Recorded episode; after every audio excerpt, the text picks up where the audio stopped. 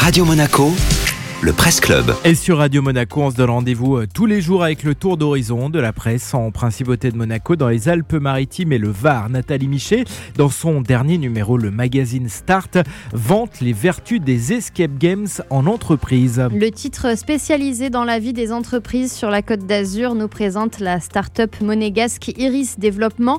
À la base, l'entreprise est active dans le management et les ressources humaines, mais depuis trois ans, elle s'est prise au jeu des escape games ces jeux où l'on doit travailler en équipe pour résoudre des énigmes et progresser jusqu'à réussir à s'évader. Parce qu'il n'y a jamais eu autant d'urgence à recréer du lien social entre collaborateurs, nous proposons une véritable expérience humaine et fédératrice, explique Marielle Buteau, la fondatrice d'Iris Développement. D'après le magazine, l'escape game peut ainsi se dérouler sur le lieu de travail ou bien à l'extérieur, par exemple dans les ruelles du Rocher.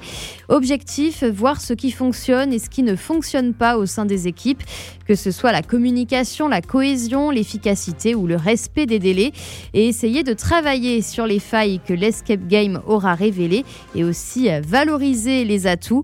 Alors oui, évidemment, à l'heure où beaucoup de Français et de Monégasques sont en télétravail, loin de la vie de bureau, ce genre d'expérience relève quasiment de l'utopie, mais ça peut faire du bien d'imaginer et de préparer le retour en entreprise et les retrouvailles entre collègues. Merci beaucoup Nathalie.